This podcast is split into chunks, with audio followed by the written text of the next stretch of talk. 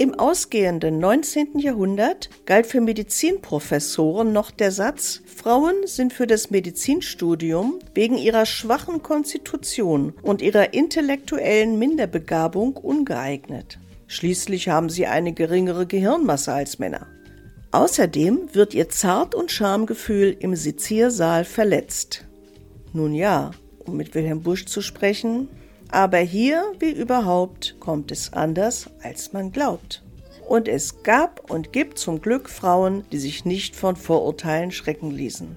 Die zu Unrecht eher unbekannte Franziska Tiburtius war eine solche Frau. Sie wurde am 24. Januar 1843 als jüngstes Kind von acht Geschwistern auf Rügen geboren. Als Franziska acht Jahre alt war, zog die Familie nach Stralsund. Dort konnte sie eine private Mädchenschule besuchen. Anschließend geht sie den klassischen Bildungsweg und arbeitet im einzig möglichen Beruf für Frauen, nämlich als Gouvernante und Erzieherin.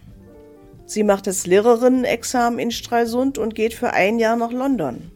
Wieder zurück wollte sie mehr erreichen. Ermuntert von ihrem Bruder, der Arzt war, beschäftigt sie sich mit der Anatomie. Auch hat Franziska Tiburtius ein Vorbild nämlich ihre spätere Schwägerin Henriette Hirschfeld. Diese hatte in den USA Zahnmedizin studiert und konnte sich dank einer Sondererlaubnis in Berlin niederlassen. Aber Franziska konnte in Deutschland nicht studieren. Ein Studium war den minder begabten Frauen, die am Herd zu bleiben hatten, nicht erlaubt.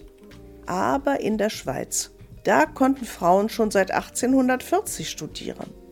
Also zog sie mit ihrer Schulfreundin Emilie Lemus nach Zürich und schrieb sich an der dortigen Universität für Medizin ein. Hier jedoch waren Medizinstudentinnen auch noch eher exotisch. Ihren ersten Tag dort beschrieb sie als katastrophal. Zitat: Als wir eintraten, erhob sich ein wüster Lärm, Schreien, Johlen, Pfeifen. Da hieß es ruhig Blut behalten. Zitat Ende. Aber trotz aller Schikanen bestand Franziska 1876 ihr Doktorexamen mit sehr gut. Nach kurzem Aufenthalt auf Rügen bekam sie ein Volontariat in Leipzig. Sie bemühte sich auch an der Dresdner Frauenklinik um eine entsprechende Stelle. Aber ihr Schweizer Doktortitel wird aufgrund ihres Geschlechts nicht anerkannt.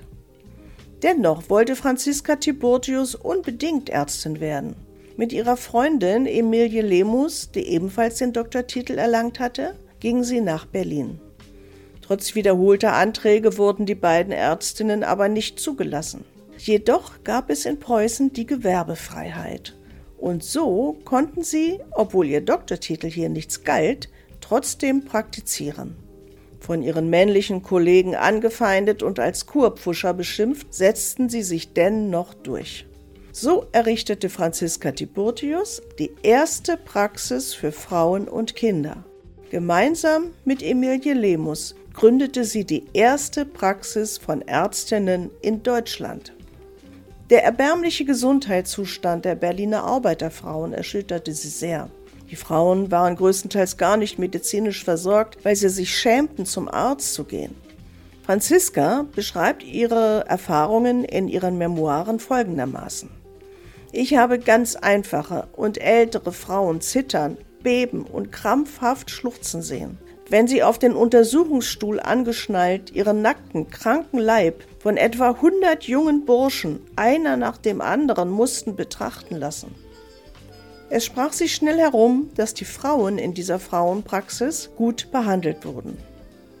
Hier wurden sie nicht erniedrigt, sondern ernst genommen. Bis in die späte Nacht hinein arbeiteten die Ärztinnen, auch wenn sie nicht wirklich viel erwirtschaften konnten. Aber das war nicht wichtig. Wichtig war es, den Frauen zu helfen und auch Mut zu machen. Sogar die Damen der Gesellschaft hörten von den praktizierenden Frauenärztinnen und schickten ihre Dienstmädchen zum Testen vor. Die Behandlung in ihrer neuen Poliklinik für Frauen- und Kinderheilkunde kostete 10 Pfennige für Konsultation für unbemittelte, kostenlose Arznei. Franziska Tiburtius wurde aktives Mitglied der Frauenbewegung. Ihr Ziel war es, den Frauen den Zugang zum Studium zu ermöglichen. Ihr ganzes Leben lang kämpfte sie mutig gegen Vorurteile und Dummheit.